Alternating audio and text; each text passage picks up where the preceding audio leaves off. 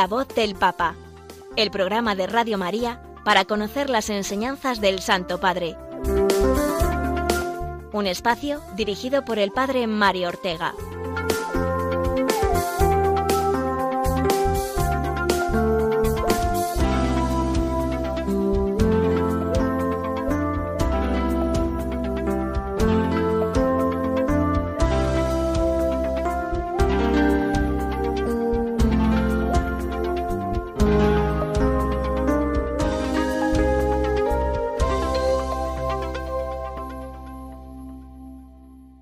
Buenos días amigos, bienvenidos una semana más a La Voz del Papa, el programa de Radio María con el que nos acercamos a lo más destacado de todo el magisterio que el Santo Padre ha impartido y compartido con todos los fieles durante esta última semana.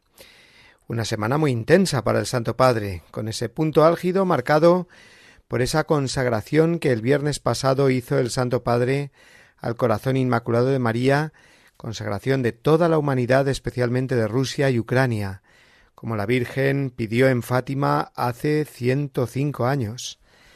Esta petición profética de la Virgen ya había sido cumplida en otras dos ocasiones al menos, con San Pablo VI y con San Juan Pablo II, pero ahora, vista la situación tan dramática provocada por la invasión de Rusia a Ucrania, la guerra desatada y brutal que estamos viviendo, y la cantidad de víctimas inocentes que se está cobrando, esta consagración al corazón inmaculado debía ser de nuevo realizada. Así lo determinó, lo estableció el Santo Padre, el cual pidió a todos los obispos del mundo que se unieran a él en esta oración consecratoria por la paz. Sin duda ha sido el momento principal que se, en el que se ha alzado la voz del Papa esta semana y de ello nos ocuparemos hoy, como es lógico, analizando algunas de las frases de esta oración pronunciada el viernes pasado por Francisco. Igualmente, y como todas las semanas, nos ocuparemos de la catequesis papal dentro del marco de la audiencia general de todos los miércoles. El Papa continúa con el ciclo de catequesis sobre la ancianidad y su valor insustituible para el auténtico progreso de cualquier sociedad, también la nuestra, del siglo XXI. E igualmente tendremos el comentario a las palabras del Papa que pronunció el pasado domingo durante el rezo del Ángelus. Fue el comentario que nos ofreció el Santo Padre al Evangelio del conocido como Domingo Letare, que fue este pasado cuarto domingo de Cuaresma. De todo ello, junto con nuestras habituales oraciones, cuñas informativas y canciones, nos ocuparemos en los minutos que tenemos por delante, hasta que llegue el mediodía, la hora del ángelus. Comenzamos rezando, sí, y lo hacemos como cada martes por el Papa, por su salud, santidad y misión encomendada. Oración por el Papa Francisco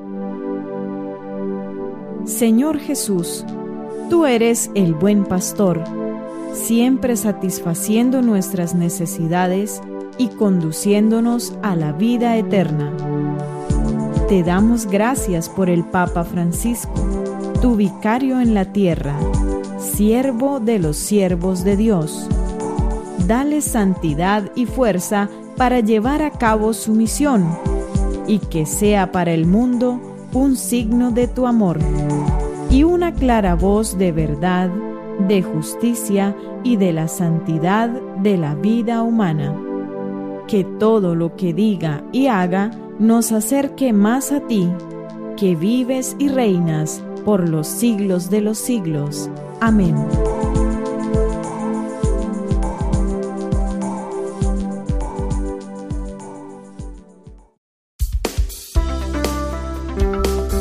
La voz del Papa, el programa de Radio María que te ofrece la enseñanza y la actualidad del Santo Padre.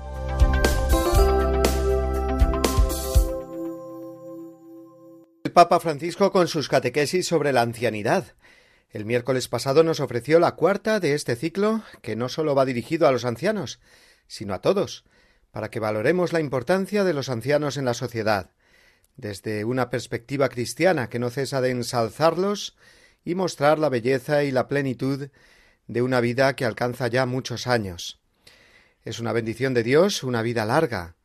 Por eso tenemos que evitar la tentación de considerar la vejez como un tiempo de declive, de ocaso, y por tanto de tristeza o acabamiento de todo. No, en absoluto. La fe nos enseña que la vida es un continuo crecer hasta nacer, crecer en esta vida hasta el nacimiento a la vida eterna. Así que la ancianidad es, desde este punto de vista, la etapa más álgida y plena entre todas las etapas de la vida humana. Y para mostrarnos esto, el Papa Francisco, hablándonos no sólo como Papa, sino también, él así lo reconoce y repite, como anciano, desde su propia experiencia, parte cada semana de un texto bíblico en el testimonio mm, de algún personaje mm, del Antiguo o del Nuevo Testamento, que nos sitúe en el tema catequético que se quiere abordar. Esta vez ha sido la figura de Moisés, la que el Papa nos ha propuesto. Moisés anciano, antes de morir, que dejó su testimonio o su testamento espiritual, una preciosa y larga oración que viene recogida en el capítulo 32 del libro del Deuteronomio, y que se conoce como el Cántico de Moisés. Es muy conocido entre quienes rezan la liturgia de las horas, ya que aparece muy frecuentemente en el rezo de laudes. Los doce primeros versículos, que dicen así, vamos a, a leerlos y a recordarlos. Escuchad cielos, y hablaré. Oye tierra los dichos de mi boca. Descienda como lluvia mi doctrina, destile como rocío mi palabra, como llovizna sobre la hierba, como orvallo sobre el césped. Voy a proclamar el nombre del Señor, dad gloria a nuestro Dios. Él es la roca, sus obras son perfectas, sus caminos son justos. Es un Dios fiel, sin maldad, es justo y recto. Hijos degenerados se portaron mal con él, generación malvada y pervertida. ¿Así le pagas al Señor, pueblo necio e insensato? ¿No es Él tu Padre y tu Creador, el que te hizo y te constituyó? Acuérdate de los días remotos, considera las edades pretéritas. Pregunta a tu padre y te lo contará, a tus ancianos y te lo dirán. Cuando el Altísimo daba a cada pueblo su heredad y distribuía a los hijos de Adán, trazando las fronteras de las naciones, según el número de los hijos de Israel, la porción del Señor fue su pueblo, Jacob fue el lote de su heredad. Lo encontró en una tierra desierta, en una soledad poblada de aullidos, lo rodeó cuidando de él, lo guardó como a las niñas de sus ojos. Como el águila incita a su nidada, revoloteando sobre los polluelos, así extendió sus alas, los tomó y los llevó sobre sus plumas. El Señor solo los condujo, no hubo dioses extraños con él. Este cántico del anciano Moisés da al Papa mm, Francisco mucha luz en el mensaje que nos quiere transmitir sobre el valor y misión de la ancianidad. Escuchemos al Santo Padre. Cuando Moisés pronuncia esta confesión de fe está en el umbral de la tierra prometida y también de su despedida de la vida. Tenía 120 años, señala la narración, pero no se había apagado su ojo, esa capacidad de ver, ver realmente y ver también simbólicamente, como hacen los ancianos que saben ver las cosas en su significado más profundo, más enraizado de las cosas. La vitalidad de su mirada es un don valioso. Le consiente transmitir la herencia de su larga experiencia de vida y de fe con la lucidez necesaria. Moisés ve la historia y transmite la historia. Los viejos ven la historia y transmiten la historia. ¿Qué es lo que Moisés nos muestra en su oración antes de morir? Ante todo, dice el Papa, la fidelidad de Dios. Es la conclusión principal que Moisés saca de una vida larga, eh, que Dios es siempre fiel, que no falla, que no se deja de cumplir su palabra siempre hasta la última coma o punto y porque es fiel es un Dios siempre leal, que no te deja nunca solo, ni cuando nos mostramos más alejados de Él o tristes por el poder del pecado o del pesimismo en nuestra vida. Dios está siempre ahí y Moisés, desde su ancianidad, da testimonio de ello. La suya ha sido una vida pasada con Dios, una tremenda aventura que comenzó con la salida de Egipto, con todo el pueblo de Israel y continuó entre infinidad de avatares, buenos y malos, durante tantos años en la travesía por el desierto. Junto a la fidelidad de Dios, Moisés ha sido también testigo de la infidelidad continua del pueblo, de su continua inclinación a adorar otros dioses, renegando del Dios que le ha salvado. Recordemos, por ejemplo, el episodio del becerro de oro o del maná. Solo desde la ancianidad se tiene esta perspectiva completa de todo el camino recorrido, se entiende mejor la vida desde el recuerdo agradecido y sorprendente. Esta afirmación de la Sagrada Escritura de que no se había apagado su ojo, hablando de Moisés a punto de morir, y estando a las puertas de la tierra prometida, es el modo de expresar que él veía el significado profundo de las cosas, de todo lo acontecido. Es como el que ha visto una película hasta el final, pues está en condiciones de explicar eh, todas las escenas anteriores al desenlace final. Y este es el gran valor de la ancianidad, dijo el Papa. Una vejez a la cual le es concedida esta lucidez es un don valioso para la próxima generación, subrayó el Papa. La escucha personal y directa del pasaje de la historia de fe vivida, con todos sus altibajos, es insustituible. Leerla en los libros, verla en las películas, consultarla en Internet, aunque sea útil, nunca será lo mismo. Escuchemos de nuevo la voz del Santo Padre que nos lanza una serie de preguntas al respecto. Esta transmisión, la verdadera transmisión a los jóvenes falta mucho hoy y siempre más a las nuevas generaciones. ¿Por qué? Porque esta civilización nueva tiene la idea de que los viejos son material de descarto, los viejos van descartados y esto es una brutalidad, no, no, no va bien así. La narración directa de persona a persona tiene tonos y modos de comunicación que ningún otro medio puede sustituir. Un anciano que ha vivido mucho y obtiene el don de un lúcido y apasionado testimonio de su historia es una bendición insustituible. Somos capaces de reconocer y de honrar este don de los viejos. La transmisión de la fe y del sentido de la vida sigue hoy este camino de escuchar a los viejos. Yo puedo dar mi testimonio personal. El odio, la rabia a la guerra, yo la he aprendido de mi abuelo, que había había hecho el pie en el 1914 y él me transmitió esta rabia a la guerra porque me narró las, los sufrimientos de una guerra.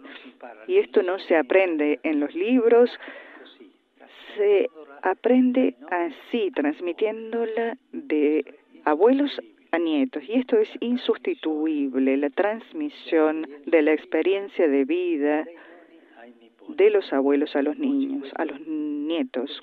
Hoy esto lamentablemente no es así. Y pensamos que los abuelos son material de descarte. No, son la memoria viviente de un pueblo y los jóvenes, los niños, deben escuchar a los abuelos. Muy a menudo el Papa hace referencia a vivencias personales que le han ayudado a comprender, en este caso, el valor del testimonio de los ancianos. Cuando nos ha hablado de su abuelo, que recordémoslo era de origen italiano y tuvo que combatir en la Primera Guerra Mundial, lo que él le contaba sobre el horror de la guerra es algo que tiene muchísimo más valor que lo que enseñan los libros o Internet. Es la transmisión de una experiencia viva, vivida. Yo también, un servidor, eh, recuerda cómo mis abuelos me contaban un montón de anécdotas de la Guerra Civil Española, de cómo se llevaban a la gente para darles el paseillo, decía mi abuela, y después matarlos, de cómo sacaban las imágenes de las iglesias y les prendían fuego. Luego uno puede estudiarlo en los libros, verlo en fotos o escuchar interpretaciones de esos hechos, pero que te los cuente alguien que los ha vivido tiene un valor inconmensurable, que te conecta verdaderamente con la realidad de la historia. Es lo que llamamos la tradición, y los ancianos traen hasta nosotros ese bagaje histórico. El Papa Francisco denunció cómo hoy en día se quiere manipular la historia o incluso abolirla, quitarla del currículum escolar, como si el dedicarnos a conocer cosas pasadas nos impidiera dedicarnos al conocimiento de las presentes, como si la historia empezara con nosotros. Qué disparate, ¿verdad? Es precisamente el conocimiento de nuestro pasado el que nos va a hacer caminar seguros en el presente y poder proyectar un futuro libre de cometer los mismos errores del pasado. Es más, a la transmisión de la fe, dijo el Papa, le falta a menudo la pasión propia de una historia vivida. Transmitir la fe no es decir las cosas, bla, bla, bla, leo textualmente las palabras del Papa Francisco, es contar la experiencia de fe, y entonces difícilmente puede atraer a elegir el amor para siempre, la fidelidad a la palabra dada, la perseverancia en la entrega, la compasión por los rostros heridos y abatidos. Ciertamente las historias de la vida deben ser transformadas en testimonio, y el testimonio debe ser leal. No es ciertamente leal la ideología que doblega la historia a los propios esquemas, no es leal la propaganda que adapta la historia a la promoción del propio grupo. No es leal hacer de la historia un tribunal en el que se condena todo el pasado y se desalienta todo futuro. Ser leal es contar la historia como es, y solamente la puede contar bien quien la ha vivido. Por esto es muy importante escuchar a los ancianos, escuchar a los abuelos. Es importante que los niños hablen con ellos. Hasta aquí las palabras del Papa. Y concluyó diciéndonos que la fe se transmite en dialecto, es decir, en el lenguaje familiar, entre abuelos y nietos, entre padres e hijos. Tenemos el catecismo, por supuesto, nos dijo el Papa, que nos enseña las verdades de la fe y las aprendemos. Aprendemos ahí los mandamientos, el credo, las oraciones, pero se tiene que dar también y sobre todo un aprendizaje vivencial, de transmisión de una fe vivida, experimentada, por los ancianos y los adultos a los jóvenes. Escuchamos una vez más las palabras del Santo Padre. La narración de la historia de fe debería ser como el cántico de Moisés, como el testimonio de los evangelios y los hechos de los apóstoles, es decir, una historia capaz de recordar con emoción la bendición de Dios y con lealtad de nuestras faltas. Sería bonito que desde el principio en los itinerarios de catequesis existiera también la costumbre de escuchar de la experiencia vivida de los ancianos la lúcida confesión de las bendiciones recibidas por Dios que debemos custodiar y el leal testimonio de nuestras faltas de fidelidad que debemos reparar y corregir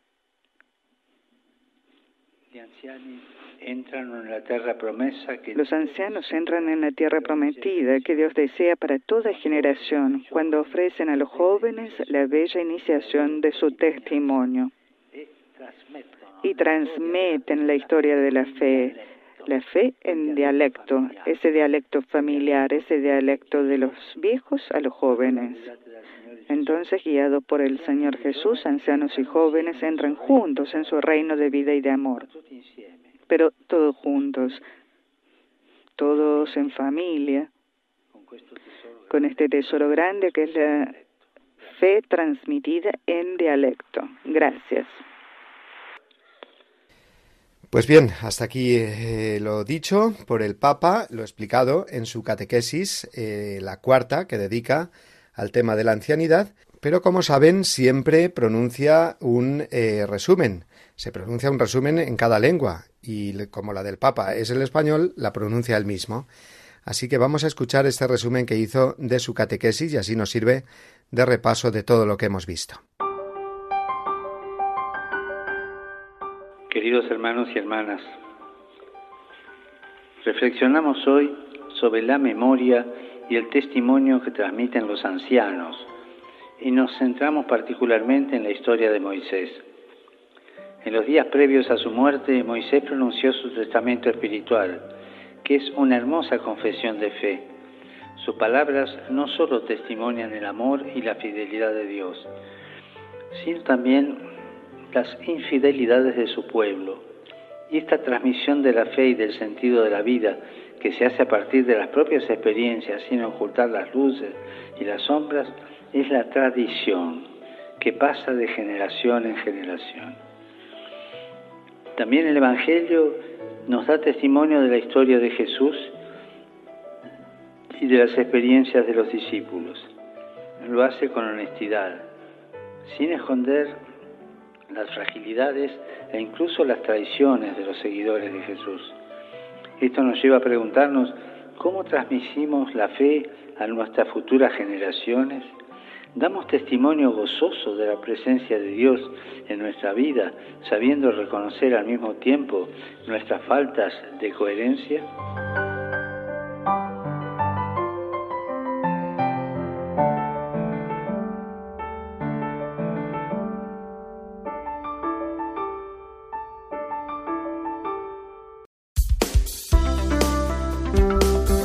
La voz del Papa, el programa de Radio María que te ofrece la enseñanza y la actualidad del Santo Padre.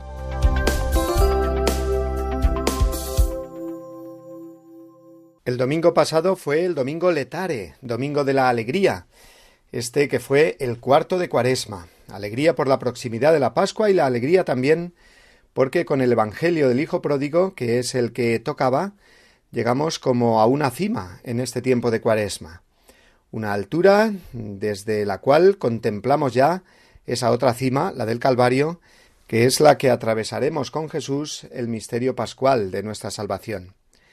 La cima de este cuarto domingo de Cuaresma es como la del Monte del Gozo en Santiago de Compostela, este año que estamos celebrando el Año Santo, la cima desde la cual los peregrinos avistaban ya con gozo por primera vez las torres de la catedral que custodia la tumba del apóstol, y por tanto el final del camino. Pues algo así es la parábola del Hijo pródigo en este tiempo de conversión, una cima para comprender y acoger ya el abrazo misericordioso del Padre, que ha ganado para nosotros el Hijo bueno de la parábola, que no aparece en ella, pero que sabemos bien que es Jesucristo.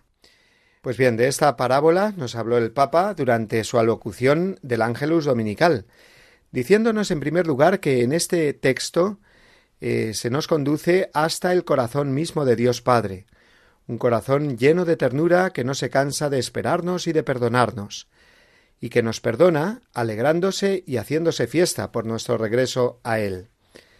De manera que nosotros eh, somos ese Hijo abrazado, y nos conmueve pensar cómo Dios nos espera y ama tanto. Está en nosotros el Hijo menor, que es el pródigo, pero también está en nosotros, advirtió el Papa, el hijo mayor de la parábola, que entra en crisis ante la misericordia expresada por el Padre. Y es que tenemos la tentación, dijo Francisco, de dar razón al hijo mayor, que siempre ha hecho su deber, que no se ha ido de casa, y que por eso se indigna al ver al padre abrazar de nuevo al hermano que se ha portado tan mal. No entiende la actitud del padre que no sólo le perdona, sino que hace fiesta. No la ha hecho con él, se queja, que siempre ha sido fiel, y la hace con el que ha sido infiel.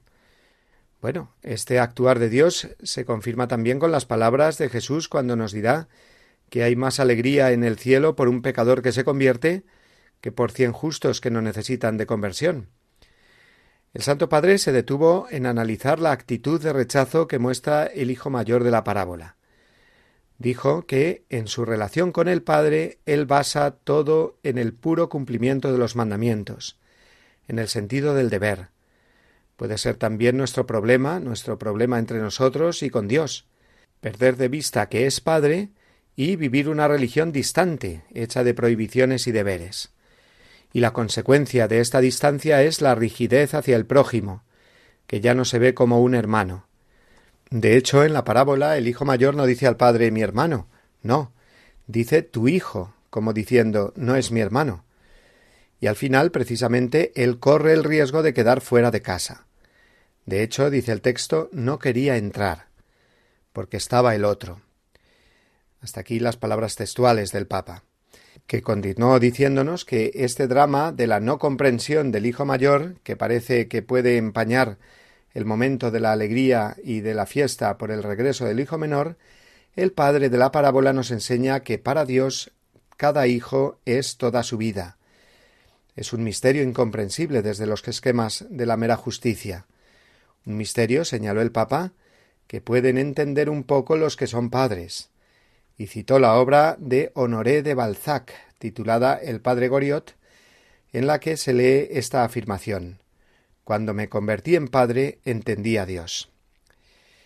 San Lucas en la parábola lo expresa en estas palabras del Padre. Convenía celebrar una fiesta y alegrarse porque este hermano tuyo estaba muerto y ha vuelto a la vida, estaba perdido y lo hemos encontrado. Por lo tanto, hacer una fiesta y alegrarse. Estas son las dos necesidades que muestra el corazón de Dios. Veamos entonces, se preguntó el Papa Francisco, si nosotros también tenemos esta doble necesidad de hacer una fiesta y alegrarnos cuando recibimos el perdón de Dios. En primer lugar, hacer una fiesta es manifestar nuestra cercanía a quien se arrepiente o está en camino, a quien está en crisis o alejado. ¿Y por qué hay que hacer así? se preguntó el Papa. Porque esto ayudará a superar el miedo y el desánimo que pueden venir al recordar los propios pecados. Quien se ha equivocado a menudo se siente reprendido por su propio corazón. Distancia, indiferencia y palabras hirientes no ayudan. Por eso, según el Padre, es necesario ofrecerles una acogida cálida que aliente para ir adelante. Qué importante es, por tanto, esta característica del perdón de Dios que el Santo Padre indicó. La fiesta es la acogida cálida del pecador para que pueda superar el miedo a la crisis, a la vergüenza o al desánimo experimentado por su vida pecadora. El perdón podía haber sido también misericordioso si simplemente hubiera dicho el padre de la parábola Bien, hijo, te recibo, sube a tu habitación, descansa un poco y enseguida pues te pones eh, de nuevo a trabajar como antes. Pero no, no es una misericordia seca o fría, sino que Dios no sabe perdonar sino haciendo una fiesta, dijo el Papa, en la que el pecador no sólo se siente perdonado, sino que experimenta el calor de la acogida, se siente amado completamente. Y después, completó el Papa, es necesario alegrarse. Quien tiene un corazón sintonizado con Dios, cuando ve el arrepentimiento de una persona, por graves que hayan sido sus errores, se alegra. No se queda quieto sobre los errores, no señala con el dedo el mal, sino que se alegra por el bien, porque el bien del otro es también el mío. O sea que de la parábola del Hijo pródigo el Papa nos enseñó el domingo que hay que alegrarse del bien de los demás. Y después del rezo del Ángelus, el Santo Padre hizo de nuevo referencia a la guerra de Ucrania. Lo hizo con estas palabras, duras, fuertes. Ha pasado más de un mes desde el inicio de la invasión de Ucrania, desde el inicio de esa guerra cruel e insensata, que como toda guerra representa una derrota para todos, para todos nosotros. Hay necesidad de repudiar la guerra, lugar de muerte donde los padres y las madres entierran a los hijos, donde los hombres asesinan a sus hermanos sin ni siquiera haberles visto, donde los poderosos deciden y los pobres mueren. La guerra no devasta sólo el presente, sino también el futuro de una sociedad.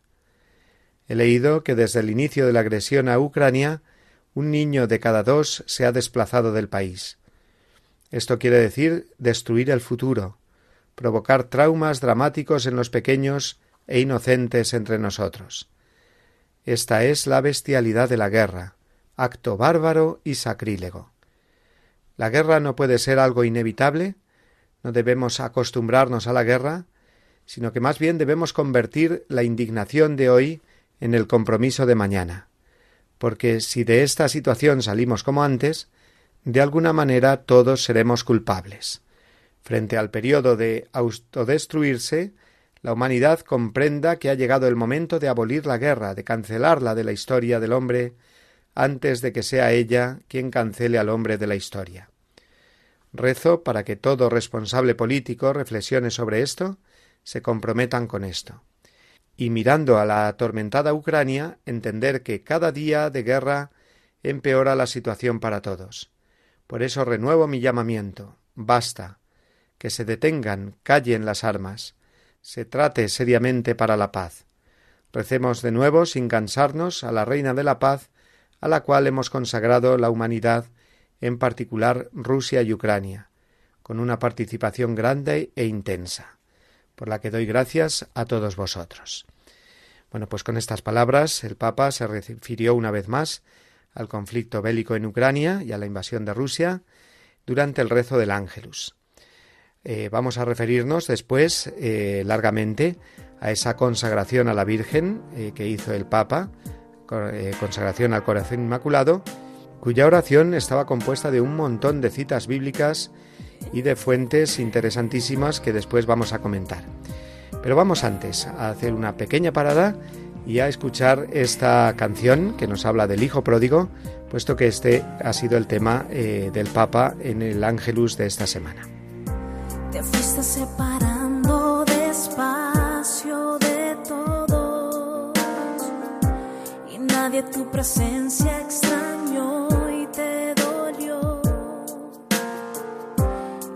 luego te sentiste tan lejos de casa que decidiste no volver. Y fuiste presa fácil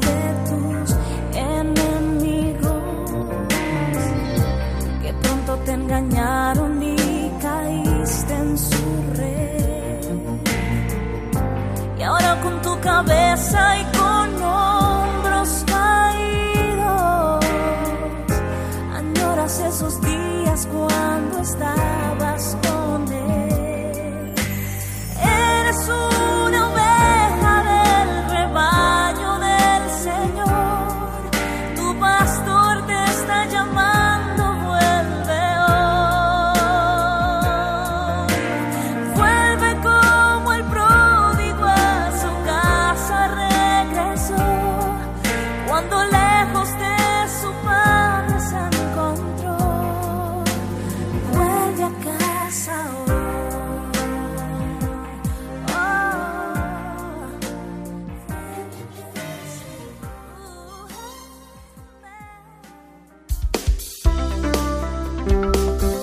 La voz del Papa, el programa de Radio María que te ofrece la enseñanza y la actualidad del Santo Padre.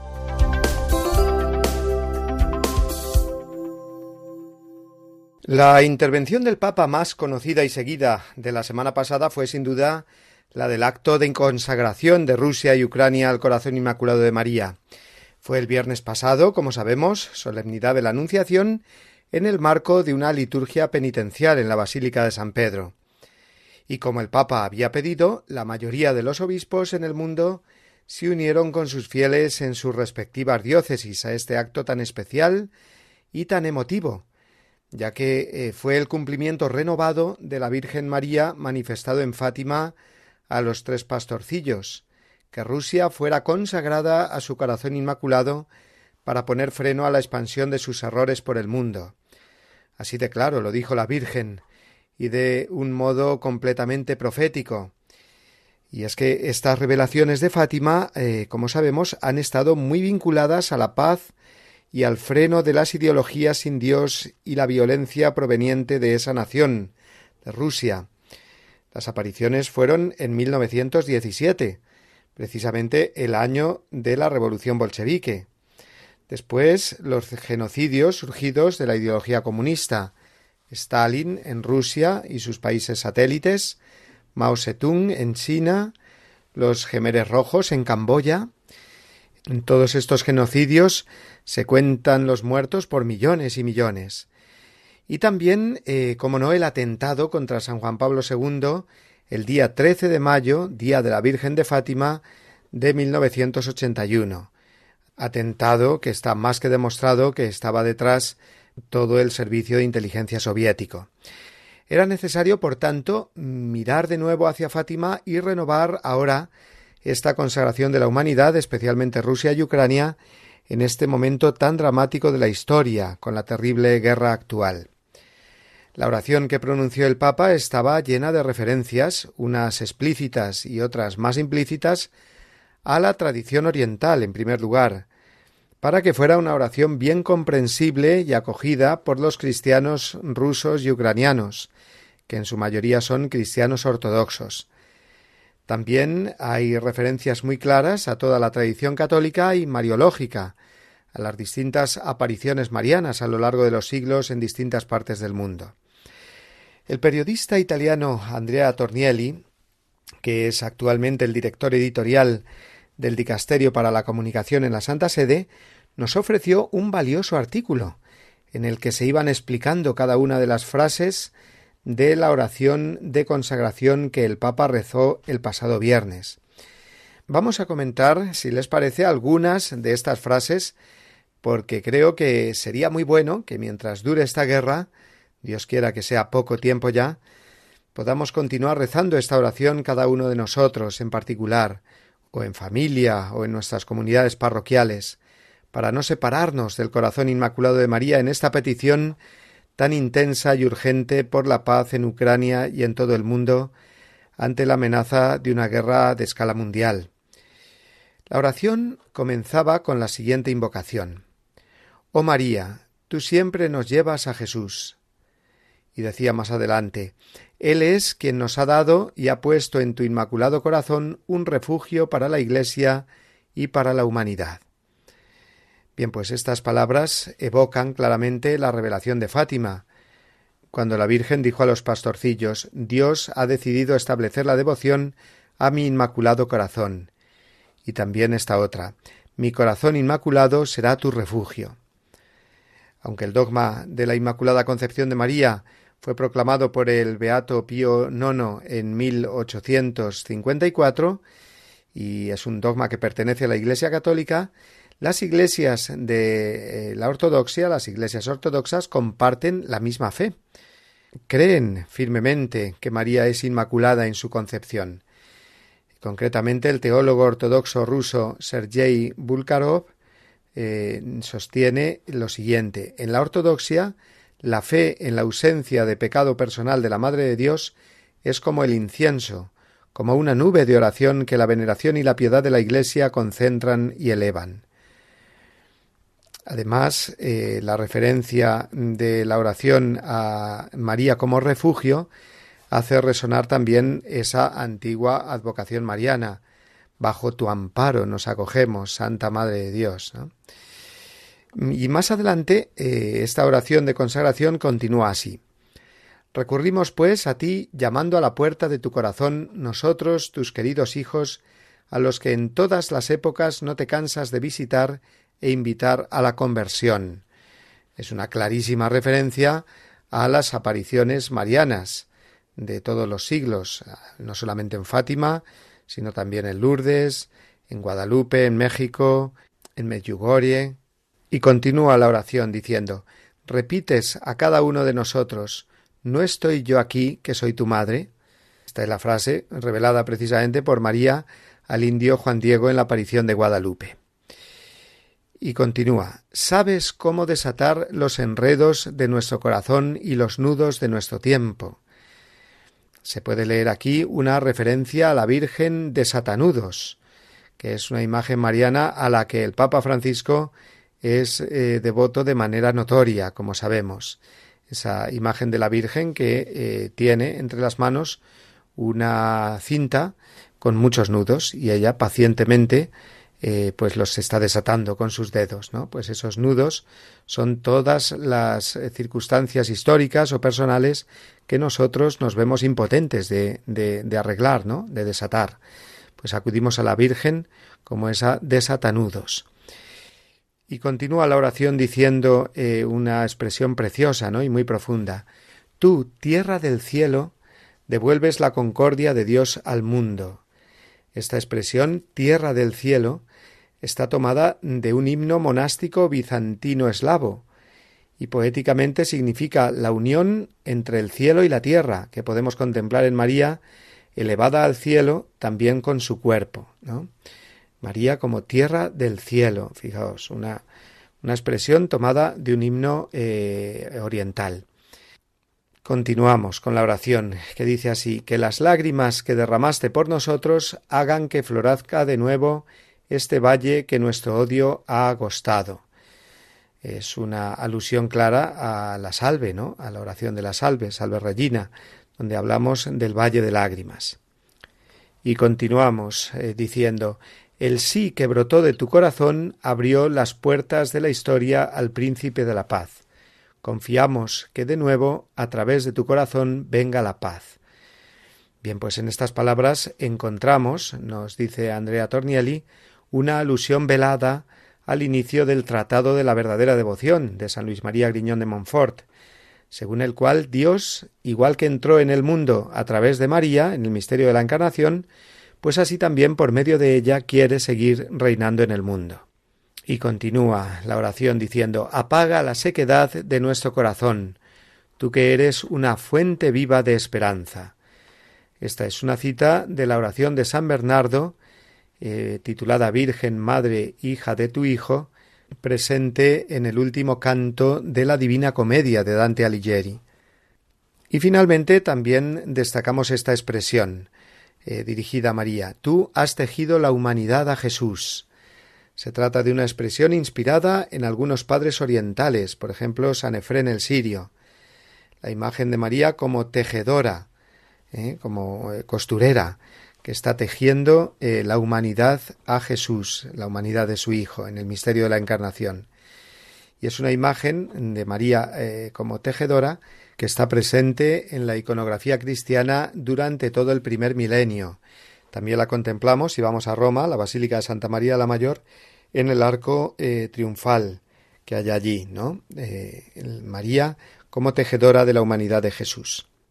Por lo tanto, eh, se trataba de una oración de consagración que es una entrega a María, eh, lo cual tiene una referencia evangélica clarísima ¿no? en el Evangelio de San Juan, cuando eh, Jesús desde la cruz confía el único apóstol presente en el Calvario a su madre. Mujer, he aquí a tu hijo, e inmediatamente después añade dirigiéndose a Juan, he aquí a tu madre encontramos eh, huellas de este acto de consagración o entrega a María, al menos desde el siglo VIII, con un santo padre que se llama eh, San Juan Damasceno. Es un teólogo árabe de fe cristiana y doctor de la Iglesia, originario de Damasco, por eso lo de Damasceno, quien formula la primera oración de consagración a la Virgen, que dice así Hoy también nosotros permanecemos cerca de ti, oh soberana. Sí, lo repito, Oh soberana Madre de Dios y Virgen, unimos nuestras almas a tu esperanza como un ancla firmísima y completamente inquebrantable, consagrándote mente, alma, cuerpo y todo nuestro ser, y honrándote hasta donde nos es posible, con salmos, himnos y cánticos espirituales. Qué preciosa, ¿no? Esta, esta oración de San Juan Damasceno, que eh, también de alguna manera se hacía presente en la oración de consagración del otro día que pronunció el Papa.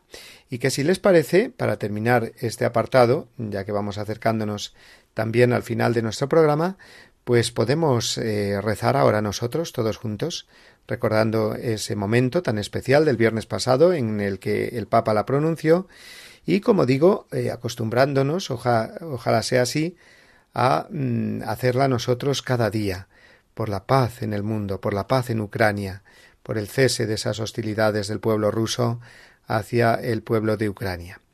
Vamos a hacer de nuevo esa oración que el Papa hizo de consagración de Rusia, de Ucrania y de la humanidad entera al corazón inmaculado de María.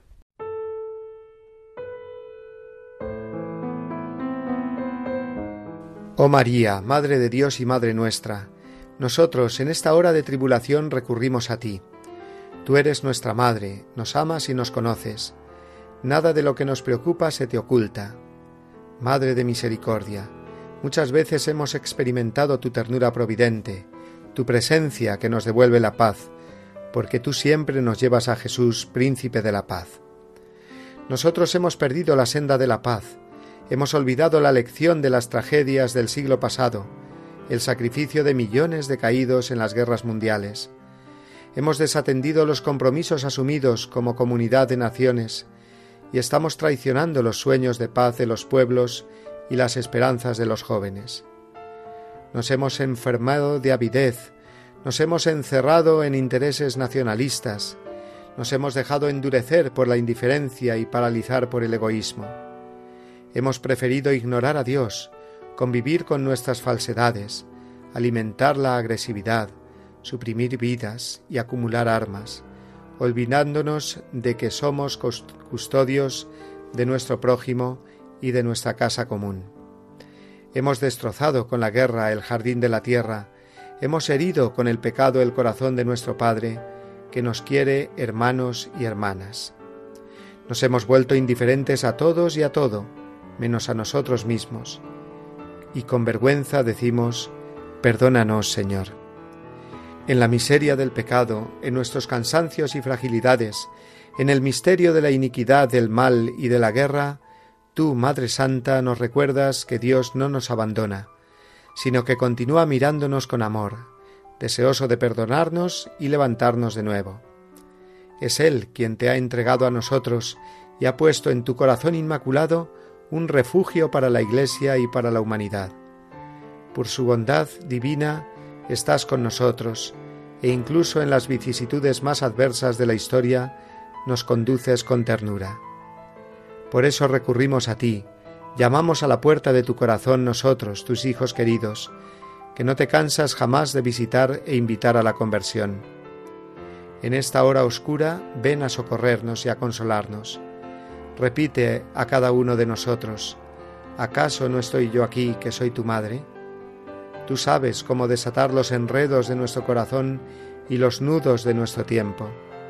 Ponemos nuestra confianza en ti estamos seguros de que tú, sobre todo en estos momentos de prueba, no desprecias nuestras súplicas y acudes en nuestro auxilio. Así lo hiciste en Cana de Galilea cuando apresuraste la hora de la intervención de Jesús e introdujiste su primer signo en el mundo. Cuando la fiesta se había convertido en tristeza le dijiste no tienen vino. Repíteselo otra vez a Dios, oh Madre, porque hoy hemos terminado el vino de la esperanza, se ha desvanecido la alegría, se ha aguado la fraternidad, hemos perdido la humanidad, hemos estropeado la paz, nos hemos vuelto capaces de todo tipo de violencia y destrucción. Necesitamos urgentemente tu ayuda materna.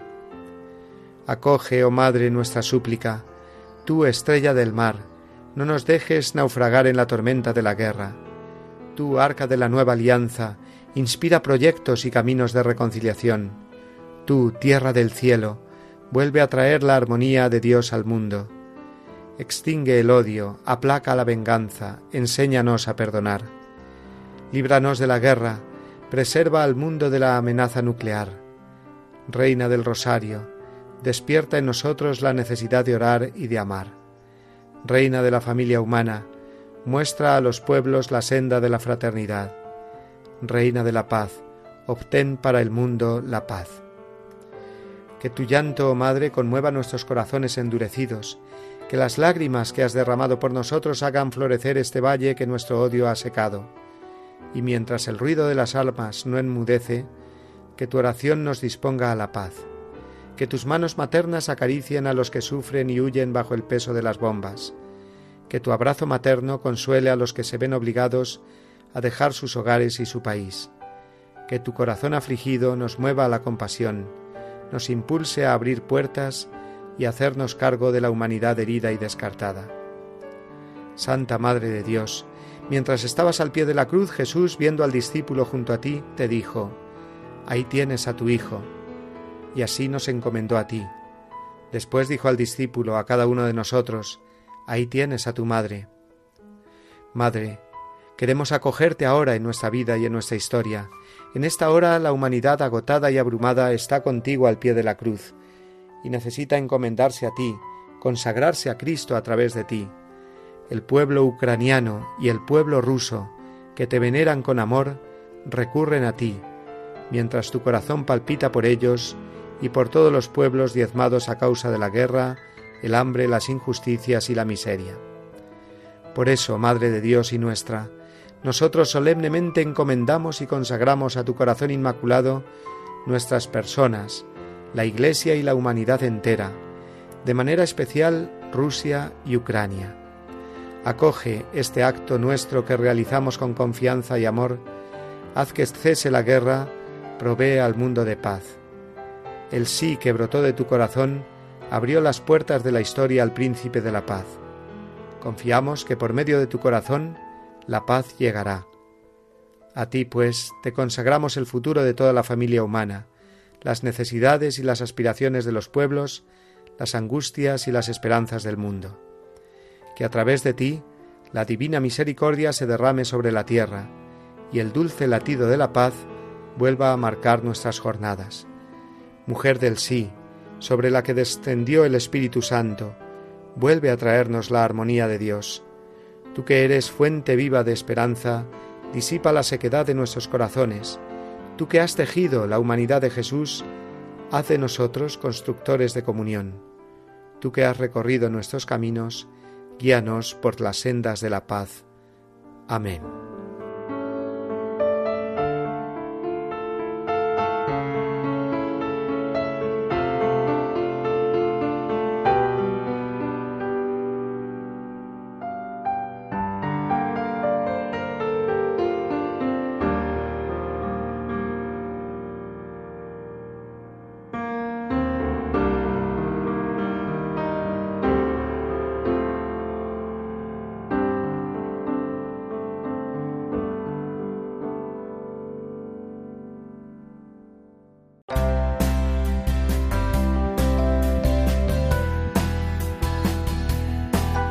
Apenas nos queda ya el tiempo justo para despedirnos, queridos amigos, deseándoles que hayan pasado un rato con nosotros de oración y de formación, con la voz del Papa, con la enseñanza que el Papa nos ha ofrecido durante esta semana. Ya saben que pueden encontrar nuestro programa en el podcast de Radio María para bajarlo, compartirlo y enviarlo a todas las personas que lo deseen a través de las redes sociales. También les invitamos a todos los que quieran eh, contactar con nosotros a hacerlo a través del correo electrónico del programa, que es la voz del papa, todo junto, arroba radiomaria.es. Y ya es el momento de despedirnos amigos. Lo hacemos emplazándoles hasta dentro de tres semanas. Me dirán, ¿y por qué tanto tiempo? Pues porque la semana que viene habrá programación especial de Radio María y a la siguiente, al siguiente martes, los ejercicios espirituales que se imparten también desde esta emisora. Así que con mucho gusto les cedemos el tiempo de nuestra voz del Papa y nos volvemos a escuchar de nuevo dentro de 21 días aquí a esta hora, las 11 de la mañana, 10 en Canarias. Les dejo ahora con la bendición del Papa.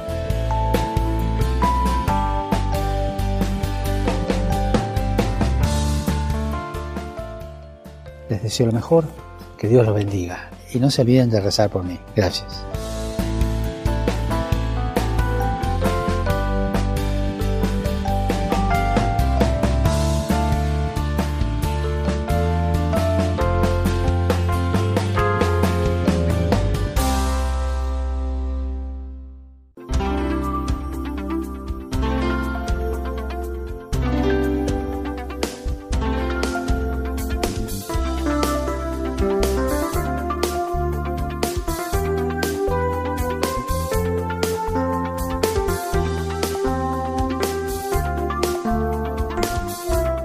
Escuchado La voz del Papa, el programa de Radio María para conocer las enseñanzas del Santo Padre.